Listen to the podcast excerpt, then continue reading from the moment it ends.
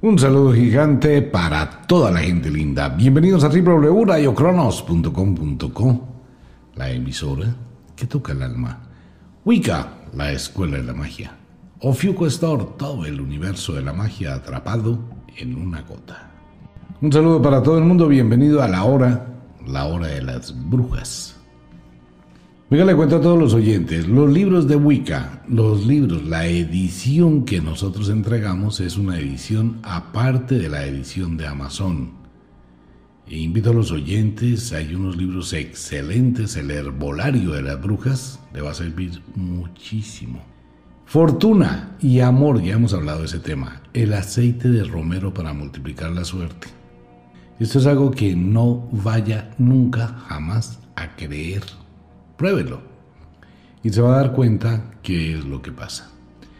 Los aceites tienen una magia supremamente especial y vale la pena intentarlo. Esto viene desde la cultura de la Ayurveda y es el poder, la sangre de la naturaleza son los aceites. Así que los invito antes de que se agote. Pues bien, un saludo. Les recuerdo a todos los oyentes que son ediciones limitadas. Si usted no aprende, amigo mío, por más que quiera que le vaya bien y por más que quiera que las cosas le funcionen, uno siempre espera, no, pues yo quiero que me hagan un ritual gratis, que me den, que cambie mi vida. Pero no, no funciona. Hay que aprender, hay que conocer, hay que descubrir, hay que tener certeza de lo que uno hace. Entramos a un tema, un tema bien, pero bien, eh, este es un tema del diario vivir, de lo que pasa hoy en día en la actualidad, y que de pronto hace que nuestros destinos estén truncados. Es bueno tocar este tipo de temas porque falta mucho conocimiento. Pero antes de irme con el tema de la terquedad y la transformación, quiero invitar a unas personas muy, pero muy poquitas, tal vez 50 personas en todo el mundo. Esa es la cantidad de Bafomet y Pazuzu de oro que queda en Ofiuco Store. Solo para 50 personas, no hay más y si se agota, se agotó. Entremos al tema.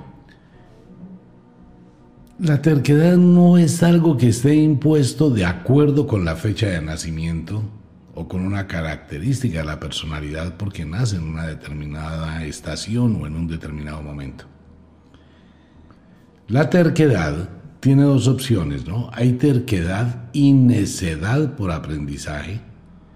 La gente que se obsesiona por aprender, la gente que es terca por aprender, eh, cuando uno tiene un problema y dice no me voy a acostar hasta que no lo resuelva y no puede irse a acostar porque la mente sigue buscando la solución. Eso es terquedad, necedad. La necedad del sabio que quiere buscar respuestas, alternativas. Aquel que quiere buscar soluciones es terco y necio. Pero tenemos la otra terquedad y la otra necedad que es de un ego muy subido. Las personas que tienen egos muy subidos son personas muy tercas, porfiadas, caprichosas, que es la gran mayoría, infortunadamente.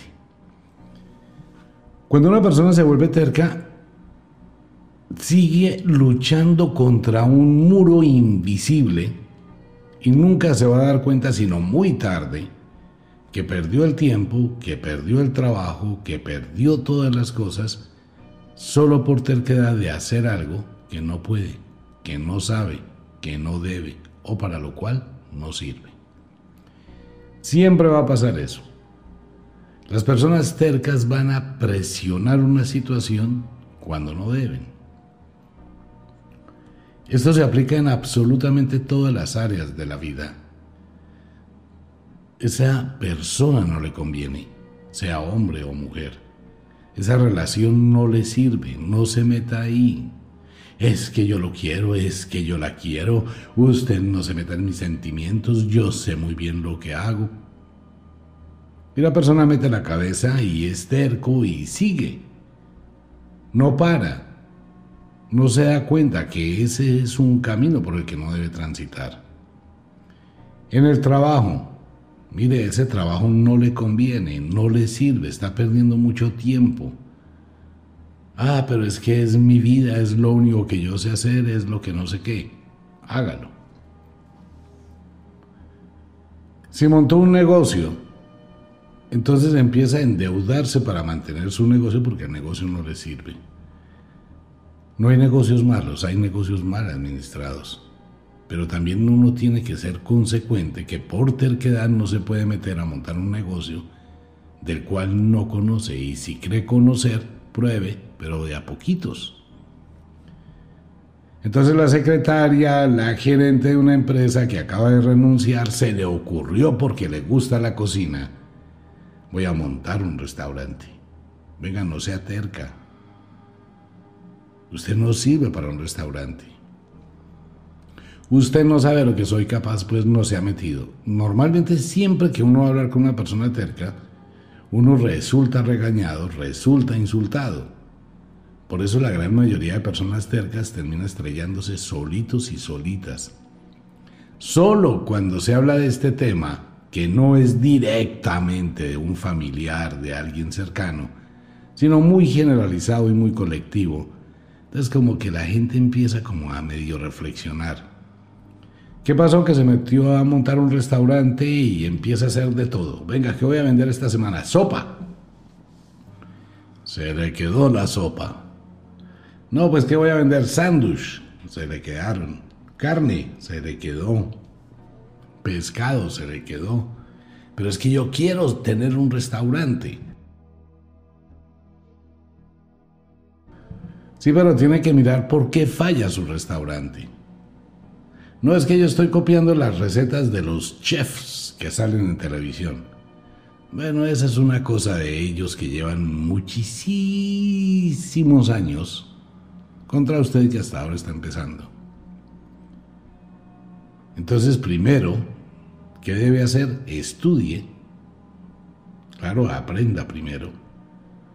Hágase un cursito de gastronomía, hágase un cursito de cócteles, no sé y empieza en un restaurante chiquito. Pero la gente es cerca, yo quiero un restaurante grande. Tiene que ser grandísimo, quiero ver 80, 100 mesas, 100 manteles. Quiero que tenga ventanales, quiero que tenga una decoración de no sé dónde diablos. Eso es terquedad. Y se da cuenta que no funciona. Entonces sigue con mayor terquedad. La terquedad nos lleva a cometer un error detrás de otro error, detrás de otro error, detrás de otro error, hasta que creamos un muro que no podemos pasar. Y la terquedad está acompañada de un veneno. Se llama la confianza. No es que yo confío en que lo pueda hacer. Venga, présteme la plática para pagar este mes de arriendo, que yo sé que el otro mes me va a ir mejor eso voy a hacer una cantidad de cosas. Lo que hice la semana pasada no funcionó, pero tengo una idea genial que me va a funcionar. Y sigue con esa actitud mental de tratar de sostener algo que ya está muerto. Ok, viene la otra contraparte de la magia. Entonces no debo ser terco para alcanzar mis metas, mis ideales, lo que yo quiero. Claro, pero hay que saberlo hacer. Entonces tengo que empezar a darme cuenta, tengo un local muy grande que no sirvió, que no tiene las 40 meses, no se llenan, y le pasa lo que le pasa a mucha gente cuando empieza a vender un producto en Facebook, empieza a vender un producto en Instagram, en redes sociales. Uy, yo quiero aparecer en OnlyFans a ver si me gano unos 300 millones al mes, porque es que fulanita y fulanito se los ganan. Claro, vaya y mire qué hace fulanito y fulanito y cuánto llevan. Entonces sacaron la publicidad del producto. Y de pronto van y miran a las dos horas, tres horas, cuatro horas, seis horas, ocho horas de haber colocado el producto en Facebook. Un me gusta, dos me gustas, cuatro me gusta. A duras penas dos comentarios. Ay, tan bonito. ¿Y cuánto vale? Bueno, voy a ver si puedo pues eso desinfla a cualquier persona. Es cuando la gente que es inteligente, ¿qué hace? Para. Es cuando la persona deja la terquedad y dice, por aquí no es el camino. Entonces viene la segunda parte de este programa que se llama transformación. Es la transformación mental. Lo primero que tengo que tener es conciencia de lo que estoy haciendo, mi terquedad hacia dónde va enfocada, qué estoy queriendo hacer. ¿Realmente sirvo para lo que hago o qué motiva lo que estoy haciendo? ¿Por qué quiero seguir con una persona que me causa daño? ¿Por qué quiero seguir sosteniendo una situación que ya es difícil y tormentosa? ¿Por qué quiero seguir presionando un negocio lo que hemos hablado tantas veces, siempre el balance. No el balance del equilibrio, sino el balance entre pérdidas y ganancias. Muy poca gente lo hace y menos la gente terca. Si yo tengo un negocio, si yo tengo una pareja, si yo tengo cualquier cosa de la vida, si tengo un carro, un automóvil, bueno, la misma vaina, un yate, un avión, eh, si tengo apartamentos, lo que tenga. Siempre debo colocar dos líneas. Por favor, grábese esto en su mente y donde pueda y que nunca se le olvide. Una línea, ganancias, pérdidas. Y en el otro lado un título que diga costo-beneficio. ¿Cuál es mi costo-beneficio de lo que estoy haciendo? ¿Qué estoy teniendo de provecho? ¿Qué es lo que estoy perdiendo? La terquedad me lleva a quedarme en un sitio donde no progreso. Ahora le voy a contar una cosa a muchos oyentes que hay unos comentarios que deben ser reevaluados.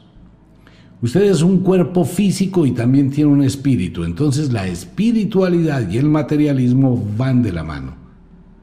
Deje de pensar que si usted es una persona miserable, que solamente tiene un par de cucos, un par de panties, porque usted es espiritual, porque la plata no le importa, pues está totalmente desfasado de la realidad.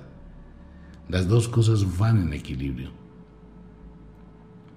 Si mi espíritu está encarnado en un cuerpo es para que este cuerpo esté bien. Le voy a dar la mejor cama, le voy a dar la mejor casa, le voy a dar el mejor carro, le voy a dar la mejor ropa a este cuerpo a sabiendas que algún día lo voy a abandonar. Que no me voy a llevar nada, eso es cierto, pero lo voy a disfrutar. Es preferible morirse uno en una cama bien chévere, en un hospital donde tengo medicina prepagada, donde me atienden muy bien, a morirme en una camilla en la calle o tirado en el piso de una habitación sucia y cochina.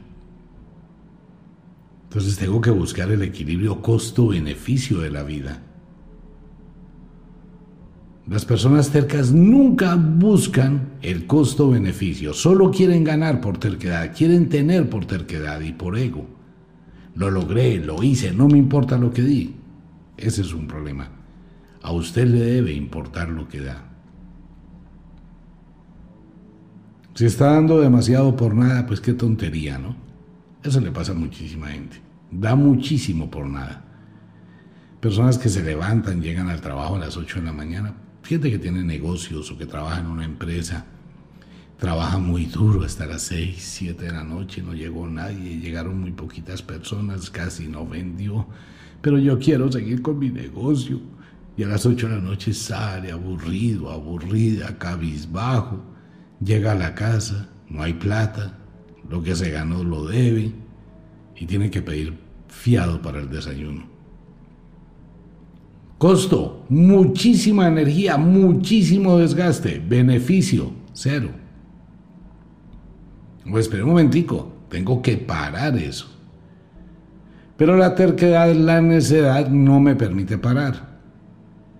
Costo, una relación tóxica me deja plantado, me deja plantada, me trata como lo peor, me grita, me insulta, me desprecia, me hace desaires y hay una manipulación. Ese va a ser un tema por ahí para la otra semana que se llama dominación mental. Sin salirme del tema del capricho y la terquedad, qué cantidad de gente tan impresionante que perdió su autonomía Venga, si usted quiere tener un amo o una ama y se va a poner a jugar sado y se va a poner a jugar vampirismo, consígase un amo o una ama que lo motive, no que lo hunda. Un buen amo o ama en el sado o en este mundo oscuro de la magia y la sexualidad es el que empuja a su sumiso o a su sumisa a progresar.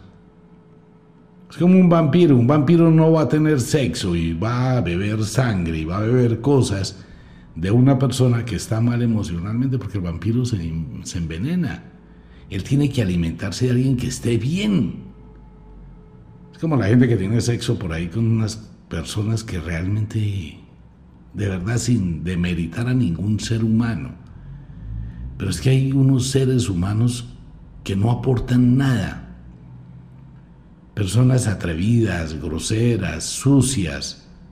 Hay personas que se involucran con un tipo de, personas que tienen una vibración muy baja y se meten allí, costo-beneficio. ¿Qué saca usted de su relación pareja? Venga.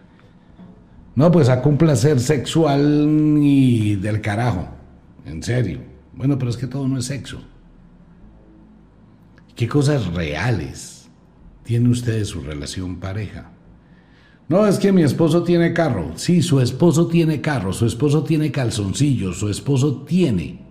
El asunto es, usted señora, ¿qué tiene? Usted no puede decir mi carro, yo tengo mi carro, yo tengo mi ropa, yo tengo mis zapatos, yo tengo mi televisor. No. Hay que romper esa relación. Mi esposo tiene, mi esposa tiene. Implícitamente estoy diciendo que yo no tengo. Cuando yo hablo que mi novia tiene, estoy diciendo yo no tengo. Ese es uno de los problemas. Entonces, cuando la terquedad no permite, hay que mirar costo-beneficio. No puedo sostener algo, lo que sea, únicamente por ser terco. Un carro viejo que no sirve para un carajo y métale y métale y métale y métale plata. Ven, venga hombre, deje de ser terco, venda esa vaina. Así sea por chatarra. No, ¿cómo se le ocurre? Yo lo paro. No, ay no, ¿cuál? No me desprecie el carrito. Esas latas todavía funcionan y yo sé que lo voy a parar, lo voy a levantar. Ahorita tiene problemas del motor, pero yo lo arreglo. Ajá, ¿con qué lo arregla? Con otros repuestos viejos.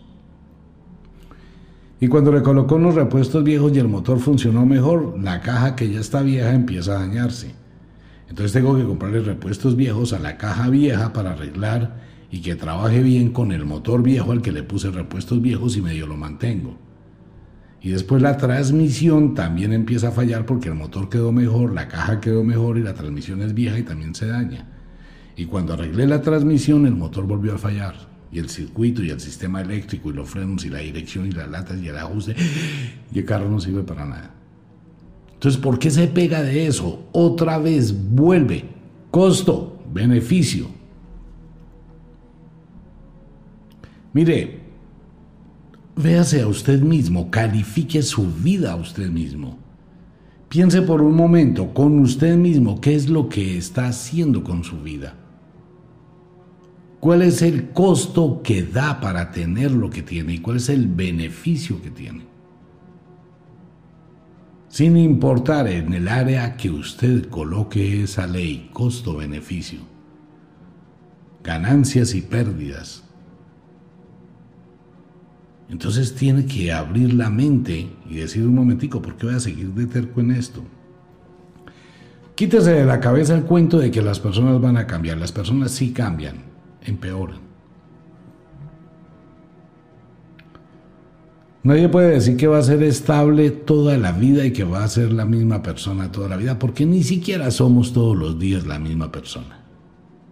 Entonces deje de pensar que él Deje de pensar que ella, deje de pensar que el negocio, deje de pensar que todo va a cambiar. Claro, todo va a cambiar, porque todo cambia todos los días.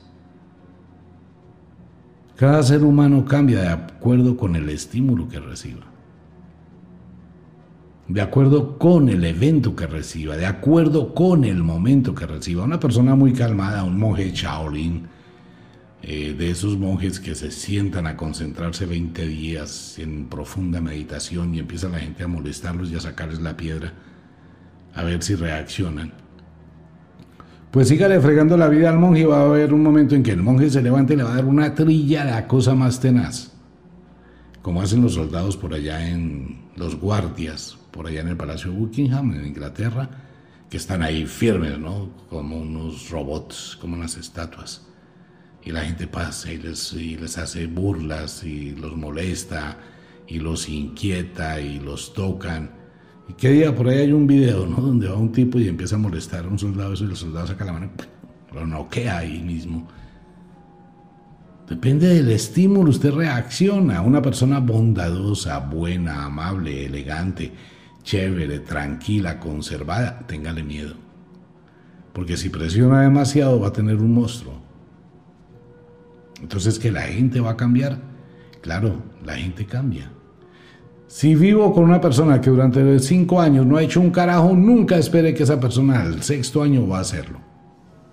Y de ahí para abajo no piense que va a cambiar. ¿Que va a hacer aporte? No, no lo va a hacer. Se acostumbró a esa vida. Costo, beneficio. Si su negocio no le dio y sigue pagando arriendo, pues de chévere el dueño del local. Pues al dueño local no le importa si usted se quiebra. Él también hace lo mismo, costo-beneficio. Yo sigo recibiendo mi plática, me importa cinco si esa persona vende, no vende, nada. Si me paga o no me paga, para eso están los fiadores. Entonces la terquedad a dónde lleva? La terquedad lleva a la locura. Pero ¿por qué me lleva a la locura la terquedad? Porque nunca tengo una visión costo-beneficio. Y sigo de terco haciendo algo que no me gusta, que no quiero, que no me sienta bien y que va hacia la pérdida total. Y me quedo ahí. El ego, ¿no? Simplemente es el ego de una persona que es un veneno cuando está mal aspectado. Esa misma terquedad nos lleva a cometer una cantidad de errores en la suposición, que es el error de los tercos. El error de los tercos está siempre en sugerir, suponer, imponer, creer, tener la convicción que las cosas van a cambiar y que el día siguiente, la semana siguiente, el mes siguiente será mejor. Eso no existe. La misma ciencia lo dice, hay una ciencia que se llama estadística. Pues vamos a ver cómo fueron los últimos cinco meses. Y de acuerdo a cómo fueron esos cinco meses, vamos a sacar una estadística de qué va a pasar en los próximos cinco.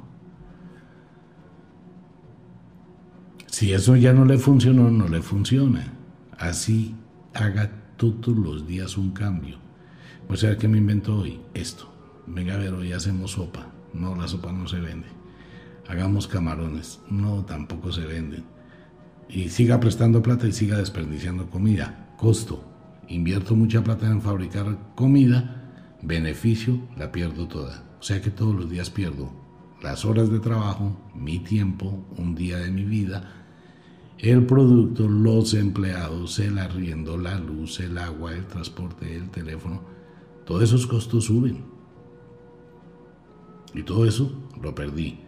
Beneficio, cansancio, desesperación, aburrimiento. Ya el otro día sigo intentando otra cosa. Ahí es donde la terquedad hace que la persona fracase. Y hay personas que pueden durar 5 años, 6 años, 7 años, y uno va y le saca un balance contable y empezaron un negocio con 100 millones de pesos y a los 5 años deben 300 millones de pesos, no tienen absolutamente nada, tienen una deuda grandísima, van a perder su casa, van a perder su carro, van a perder la relación con los fiadores. Y son 5 años de vida perdidos por una sola palabra, terquedad. Costo-beneficio Toda persona que considere su vida debe tener de vez en cuando y todas las semanas, una vez a la semana al menos, hacer un balance pequeñito, costo-beneficio. ¿Qué produje esta semana? ¿Qué hice esta semana? ¿Qué gané esta semana? ¿Qué avancé? ¿En qué progresé? ¿Qué logré hacer esta semana? Es preferible hacerlo semanalmente y no mensual. Eso es como la gente que se gasta la plata durante todo el mes y nunca escribe en qué se gastó la plata. Y pasó el mes y al mes, venga, ¿qué fue lo que yo hice con la quincena? A ver, ¿en qué me gasté la plata? ¿En qué fue? Me faltan 300 mil pesos, pero ¿dónde? ¿En qué me los gasté? A ver, ¿no? ¿tú recuerdas en qué nos gastamos 300? No. Tengo un descuadre de 300 mil pesos, pero ¿en dónde? No, la verdad es que tengo un descuadre de un millón, millón y medio.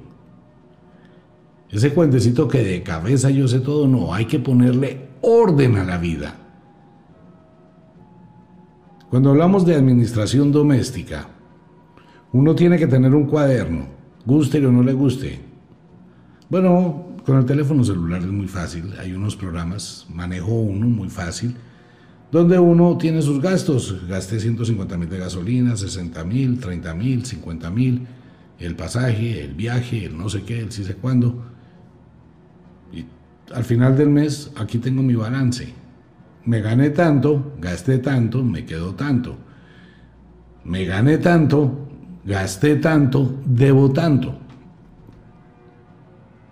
Si uno quiere tener un orden en la vida, pues hay que hacerlo, pero si uno quiere tener un orden, pues viva desordenado. Y otra vez la terquedad. La terquedad se mete como un virus en absolutamente todo.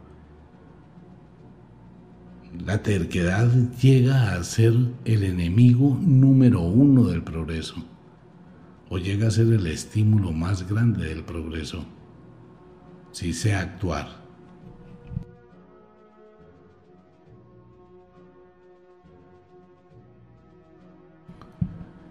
Si tengo un buen negocio que me está produciendo, soy terco para dedicarme al negocio, para trabajar más duro, para llevar una buena contabilidad, voy a ser terco en ser perfeccionista, ordenado, organizado, organizada. Y voy a darme cuenta que estoy prosperando. Entonces cuando coloco ese equilibrio, espiritualidad con materialismo, voy a decir, para que mi espíritu sea feliz, tengo que darle a mi cuerpo cosas que lo hagan feliz. Entonces voy a progresar pero voy a ser terco por estar bien. Esa es otra terquedad. Debo aprender a manejar mi mente, debo aprender a manejar mi entorno, debo aprender a reconocer mis equivocaciones. Y ya viene la otra parte, transformación. ¿Qué pasa cuando soy consciente de que estoy peleando contra un fantasma que no existe? Que solo es mi mente la que me engaña, la que me dice que puedo hacer algo que ya no funciona. Puedo buscar las razones, sí, pero antes de buscar las razones que tengo que hacer, tengo que hacer una pausa, parar, detener, empezar a mirarme.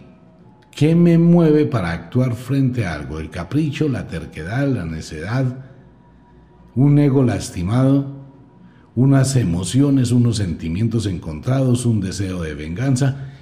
Son muchísimas las causas por las cuales una persona se vuelve terca y el ego se estimula. Muchísimas.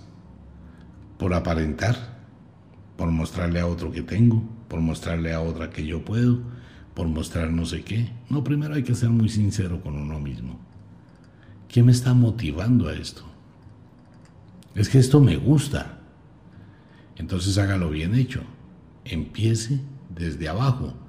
Cierre todo, olvídese de todo, ya caminó un camino, ahora va a volver a empezar de cero, costo, beneficio. Pero entre el momento en que termine lo que esté mal y el momento en que vuelva a comenzar, no lo haga mañana mismo, porque eso es igual que el marido que se va con la moza y por la mañana está viviendo en la casa con la esposa y por la noche se va a ir a la casa con la moza. En ese caso, la nueva señora va a sufrir, va a luchar, va a volverse nada y se le va a volver la vida a cuadritos todos los días pensando en que el esposo se va a ir a verse con la ex esposa que ahora se volvió la moza. Esa es la palabra castiza, es textual para no ponernos a decorar el programa, sino ir directo como son las cosas. Entonces, si yo acabo un negocio y mañana voy a empezarlo otra vez de cero, de otra forma, no, eso no funciona. Hay que dejar un espacio, un vacío. Al menos deje seis meses, ocho meses, un año. Decante todo, pague sus acreencias, pague sus deudas, prepárese, estudie, mire alternativas diferentes, busque otras opciones, mire otras, mire otras ventanas hacia el futuro. Pero no es cambiar hoy para empezar mañana. Eso no funciona. Hay que darle tiempo al tiempo. Es cuando se acaba una relación pareja. Usted está enfrascado en los recuerdos de su relación que se acaba de acabar. Tiene una cantidad de pensamientos, una cantidad de bobadas, de tonterías, de físicas pendejadas. El que sufre o la que sufre porque se le acabó una relación eh, pareja, eso es la más grande tontería de este mundo. Uno debe manejar los sentimientos, no que los sentimientos lo manejen a uno. Se fue, que le vaya bien. Espere que me encuentre dentro de dos años. Ah, cuando me vuelva a ver, voy a entrar al gimnasio, voy a tener pectorales, abdominales, voy a estudiar, voy a terminar mi carrera, voy a tener un carrazo. Y el día que me vuelva a ver, que diga, uy, lo que perdí. Y no, uy, de lo que me salvé. Hay que cambiar ¿no? el juego mental. Entonces no quiere decir que termino una relación hoy y mañana me llevo todo ese contagio a una nueva relación. Pobrecita las personas que se meten en unos triángulos amorosos que no lo saben manejar como amantes. Y no se dan cuenta que son los idiotas y las idiotas útiles de una relación pareja malsana, tóxica, que va a terminar siempre, esa vaina siempre termina mal. Si usted quiere tener un amante, sepa tener un amante. Hay que saber hacer las cosas, si quiere hacerlo. Pero hay gente que se mete en unos triángulos amorosos de cabeza, de terquedad, de importaculismo y terminan en un desastre absoluto. No, si lo va a hacer, hay que saberlo hacer, como lo hacen las brujas. Para eso está la obscuridad, la discreción, la metamorfosis, el disfraz, la manipulación, costo-beneficio. Eso no tiene que ser gratis, debe haber algo a cambio. Estrategia, la estrategia de las brujas. Pero y salir, terminar la relación y empezar otra, eso es llevarle una cantidad de basura a la otra relación, convertir a la nueva pareja en un basurero sentimental. El tema predilecto es la ex, es que ella me hizo, es que ella me trataba, es que ella me decía, es que o ella, ¿no? Es que ese tipo me pegaba, me abusaba, me violaba. Pobrecita yo. Ah, olvídese. Ay, mi amor, ¿será que me prestas para pagar el arriendo, la luz, el agua, el teléfono? Ah, eso es puro drama. Nosotros somos unos actores impresionantes y unas actrices impresionantes del día a día, de acuerdo con la necesidad, ¿no? Uno puede ver a una mujer llorando así a moco tendido, se rasga las vestiduras, se desespera y ella sabe por dentro que está actuando y que todo lo que está diciendo es mentira, pero no le importa, esa estrategia para obtener un beneficio. El hombre que está vendiendo la idea del pobrecito, del sufrimiento, del no sé qué, sabe a ciencia cierta que se está inventando una historia. Costo-beneficio. Como dice por ahí un adagio del libro de las brujas, ¿no? Actúa siempre bien en todo. Que cuando alguien vaya a hablar mal de ti, tenga que recurrir a las mentiras. Eso es lo que uno tiene que tener en la vida, una vida recta. El cuento aquel que nadie se va a dar cuenta, eso es lo que uno cree. Todo el mundo sabe todo, todo el mundo se da cuenta, la gente calla, pero la gente ve, la gente observa, la gente se da cuenta, calla. Entonces viene la transformación. La persona terca debe hacer una pausa. Voy a colocarle un alto a mi vida. Voy a colocar un alto acá. Esto no me funcionó, voy a parar. Es preferible parar a tiempo que seguir perdiendo.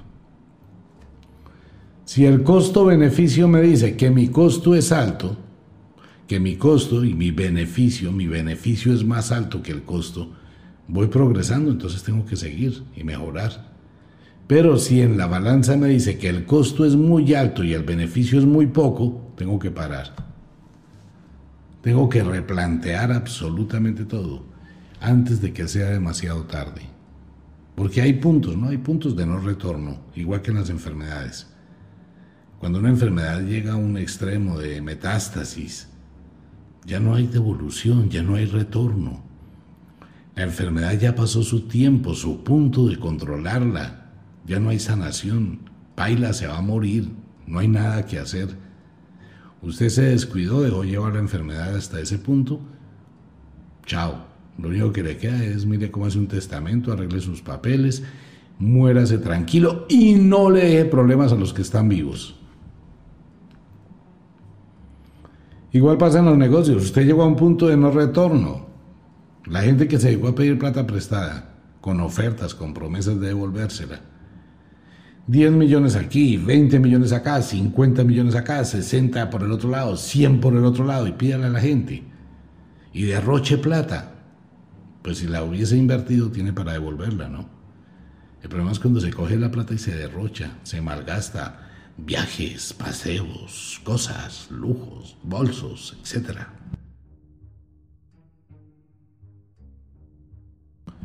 Entonces cuando se llega al punto crítico de la situación, ya no hay retorno. La persona ya debe 300, 400, 500 millones de pesos, no tiene con qué pagar, no tiene cómo pagar, empieza a tener una cantidad de demandas, una cantidad de denuncias, probablemente termina en la cárcel por estafa, se está creando unos problemas, ya no hay forma de devolverse. Y si no puede pagar y estafó, pues va a pagar en la cárcel. Simple, esas son las leyes humanas. Si tengo una relación pareja que es tóxica y no paro a tiempo, eso va a seguir cada vez peor, empeorando. El costo va a ser exageradamente alto siempre y el beneficio siempre va a ser el mismo, nada. Entonces va a llegar un momento en que eso se va a agravar totalmente. Va a ser muy difícil terminar, ya hay hijos de por medio, ya hay muchos problemas de por medio, ya hay envejecimiento, ya hay de todo, ya hay falta de carácter para hacerlo y fuera de eso ya está la costumbre, la persona se queda ahí.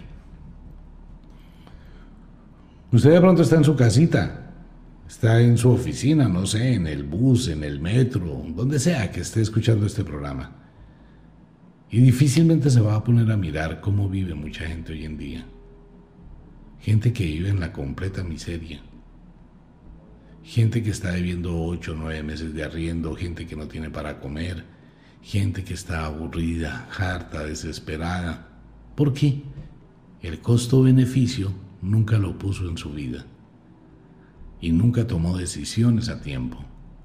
Siempre esperó que, que todo va a cambiar y no cambia.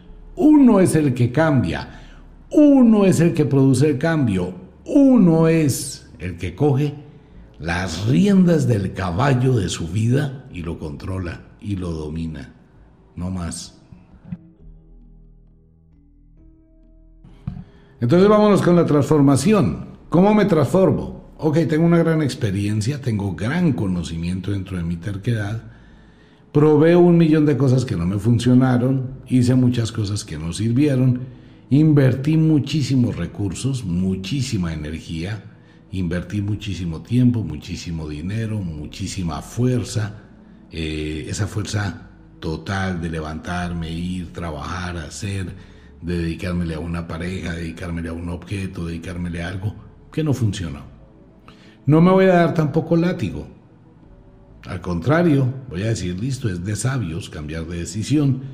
Aquí paro, voy a devolver ese local que no me produce nada, voy a vender esa chatarra que tengo y con la plata que le meto mensualmente mejor voy a dar la cuota inicial de uno nuevo.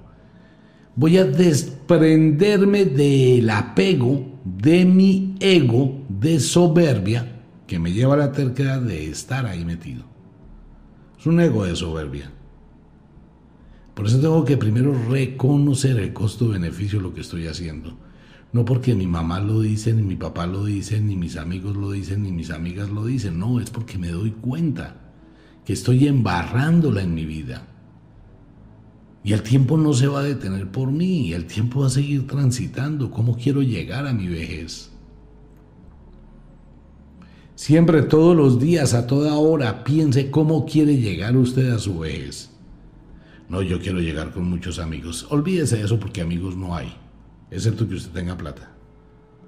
No es que yo quiero llegar con algunas personas que me cuiden. Sí, eso está muy bien, pero para eso necesita plata.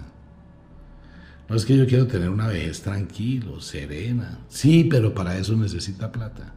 Mire, si usted quiere tener una buena vejez, no vaya a llegar ni con amigos, ni con familia, ni con absolutamente nada. Con lo único que puede llegar a la vejez es con plata. No más, metas eso en la cabeza. Si usted no tiene una estabilidad económica cuando llegue a la vejez, se fregó. ¿Por qué? Porque le tocó una vejez con miseria, con hambre, con desolación, con sufrimiento, con agonía. Eso es peor, ¿no? Y sin fuerzas. En cambio, si usted tiene plata y desde ahora dice, uy, si yo voy a llegar a la vejez, yo me pongo a trabajar ya mismo, como hacen en Estados Unidos, toda la gente empieza a tener un proyecto para su vejez. Una casita, una finca, un no sé qué tienen sus proyectos para la vejez. Por eso es que en muchos cruceros y en muchos lugares del mundo se ven personas adultas, eh, ya jubilados, jubiladas, que viajan en los aviones. Uno se encuentra en determinadas aeronaves donde está la, la clase ejecutiva, la primera clase, y ve viajar a personas muy elegantes en primera clase son como 200 dólares o 300 dólares más caros dentro del mismo avión, los seis puesticos de adelante. Y veo unas personas muy bien, felices, contentas, que van en primera clase, wow, van de paseo a los mejores hoteles, disfrutan de su vejez. Mientras que también en este momento hay gente que vive en un colchón podrido en el piso porque ya no tiene cama comiendo migajas, comiendo sobrados, viviendo en la casa de la hija, viviendo en la casa del hijo como arrimados, llevando una vida totalmente miserable, buscando a ver quién les da un empleo para conseguir para el diario, con la misma ropa interior de hace tres años. La culpa no la tiene la vida, la culpa la tiene usted.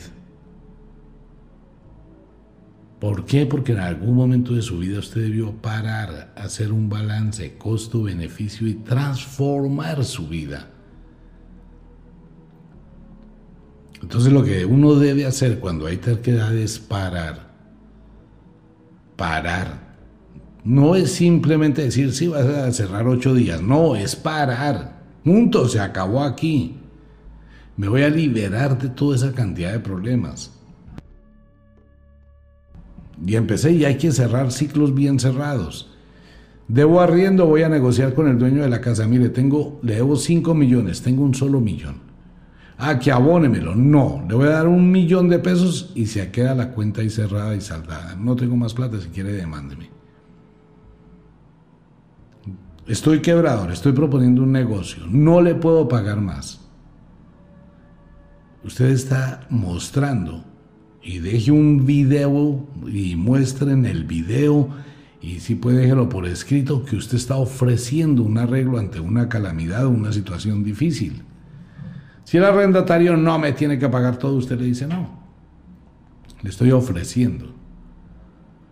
Legalmente, legalmente usted está reconociendo una deuda y está pagando la deuda. Se llama condonación de la deuda. Igual en el banco. ¿Qué es lo que pasa cuando a una persona le castigan una deuda en un banco? Pues esa deuda se la venden a unos abogados revendedores que van a tratar de cobrar la deuda. ¿Usted qué hace? Usted va y habla con el abogado. ¿Cuánto es la deuda? Cinco millones. Doctor, le doy un millón de pesos porque no tengo más. Negociemos, deme millón y medio. Ah, ese ya es un millón. Sí, porque el abogado compró una deuda de 5 millones por ahí en 300 mil pesos. Una deuda castigada. Entonces, ¿qué hace usted? Usted se está quitando problemas, costo-beneficio. Ya empezó a ganar cuando para, cuando se detiene. Empieza a ganar. Empieza a subir la escala del beneficio. Cierre ciclos, no deje puertas abiertas. Ciérrelos. Ah, que me da tristeza. Acabe con los apegos. Ah, es que ese carrito era de mi papá. Ay, deje la pendejada que era de su papá, de su abuelo, de su tía. A ver, como que es un carro, punto. No sirve, punto. No hay con qué arreglarlo, punto. Es un problema, es un lastre. Véndalo. A los ocho días ah, se va a sentir relajado. Como que se quita uno esas malas vibras, esas malas energías y como que empieza otra vez a progresar. No funcionó la relación pareja, acábela con elegancia. Y cierre ciclos, pero con el propósito de que usted va a cambiar su vida, porque no es transformarse para hundirse, es transformarse para crecer. Yo acabo la relación pareja y a las 4 de la mañana estoy en el gimnasio. Voy a entrenar durísimo de 4 a 6 de la mañana, bicicleta, escaladora, pesas, eh, aeróbicos, lo que sea. Me va a dar un poquito duro los primeros cuatro días, sí, pero no importa. Ahí sí voy a ser terco. Pues me levanté temprano, estoy entrenando. Esa noche no voy a dormir. El insomnio, los recuerdos, los pensamientos, la tristeza. Se acabó la relación. Entonces esa noche va a ser medio regular. Pero el otro día vuelvo y me levanto a las 4 de la mañana. Esa otra noche voy a dormir intermitente, pero duermo. Al otro día, en el tercer día, me levanto a las 4 de la mañana y vuelvo y lo hago. Son las 7 de la noche, amigo mío. Usted puso la cabeza en la almohada y se fundió, porque su cuerpo está cansado y su mente también. Entonces ya no se trasnocha, ya no piensa pendejadas, ya los recuerdos se fueron. Pero sigue, a los 10 días se da cuenta que los pantalones le quedan grandes, que la ropa le queda ancha y empieza a notar que hay un cambio físico y mental en su vida. Y empieza a darse cuenta que está atractiva, que el trasero que estaba escurrido empezó a subir como un balón de basquetbol, que la columna vertebral que se estaba doblando empezó a enderezarse y usted saca pechos y se pone la blusita con el descote y dice, wow, como que me están creciendo las... Bueno, en fin. Y empieza a darse cuenta que hay un cambio, que hay una transformación. Me desprendí de un carro viejo, me desprendí de un local, me desprendí de una situación difícil. Paré, me detuve y empiezo a pensar en mí. Y empiezo a transformarme hacia adentro de mí. Ahora tengo que buscar qué voy a empezar a hacer para producir. ¿Qué necesito para producir? ¿Qué necesito para poder tener algo? ¿Voy a buscar empleo? Bueno, voy a buscar un empleo. Pero también paralelamente voy a estudiar algo que me permita hacer algo independiente. Voy a hacer uñas, voy a hacer depilación, voy a hacer una de las terapias que hoy está causando furor en el mundo y esto va para todas las mujeres y ojalá enfermeras. Todos estos ácidos que están vendiendo para estética, para belleza, y cremas y aparatejos y de todo eso, porque la vanidad nunca va a ser mal negocio, la vanidad siempre va a ser un excelente negocio. Voy a aprender panadería, voy a aprender, venga, todo el mundo tiene computadores, voy a hacer un curso de reparación de computadores a control remoto con internet voy a restaurar computadores, voy a restaurar redes, voy a enseñar a arreglar, voy a, desfragmentar o arreglar teléfonos celulares. Todo eso que hay, voy a aprender otro arte. Entonces me voy a dar cuenta que cuando dejo de perder en el costo-beneficio, me quito los costos, y al quitarme los costos empiezo a tener un beneficio de cero y de uno. Eso ya es ganancia. Muchísima ganancia. Después del uno viene el dos, luego el tres, positivo, hacia arriba. mientras el costo se sigue manteniendo en mínimos. Pero si invierto mucho para no tener nada, no, pues es un desperdicio de vida. Entonces tengo que transformarme. Estudié una carrera que no me funciona, no consigo empleo con mi carrera, paso y paso y paso y paso hojas de vida. Espera un momentico, no me voy a desesperar más, voy a dejar de pasar hojas de vida, voy a alejarme de eso, voy a recordar la terrible ley del efecto invertido. Cuanto más presione buscar un empleo, menos me van a llamar. Entonces voy a buscar el plan B. Debo tener la capacidad para hacer lo que me toque.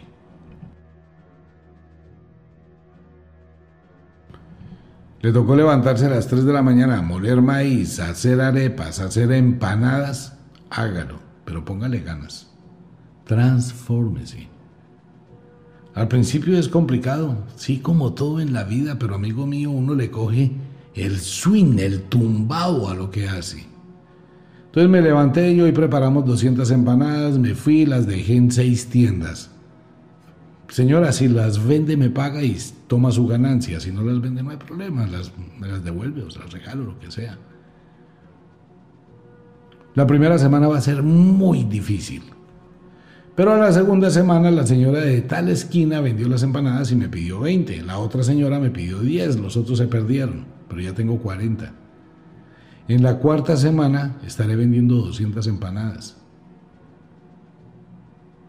A los dos meses voy a contratar personas que me hagan las empanadas y puedo dormir un poquito más tarde.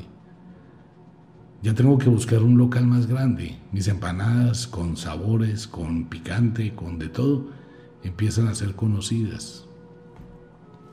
Al año y medio está vendiendo 2.500 empanadas al día y tiene una fábrica, la cosa más tenaz, y usted vive como un rey.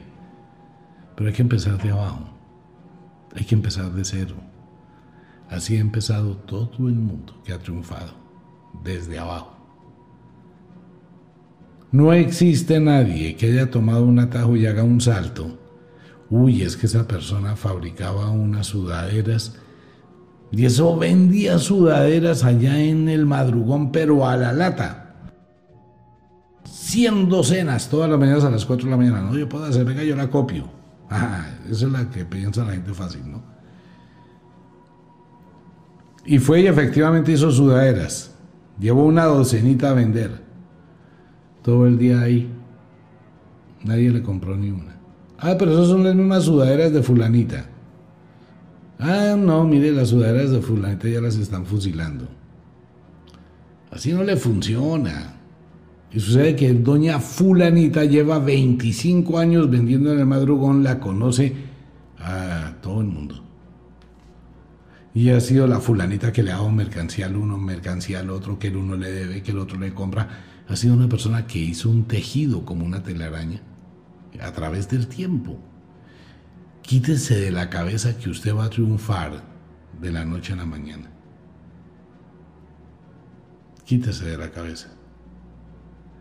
Así sea un excelente youtuber, un excelente influencer, como lo vemos en muchas personas y nos podemos analizar cómo empezaron esas personas, nos damos cuenta que tienen una trayectoria de 8, de 10 años, donde han construido un nombre, fama, así sea haciendo bobadas, estupideces, lo que usted quiera.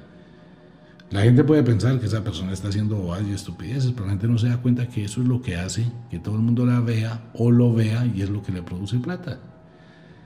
Cuando dejan de actuar, y entran ya a su otro mundo, ahora las cosas son aparte, como los payasos. Pero entonces si vemos que son personas que han tenido un recorrido igual, sea quien sea en este mundo que entre a ser influencer, siempre va a empezar por un seguidor, el número uno.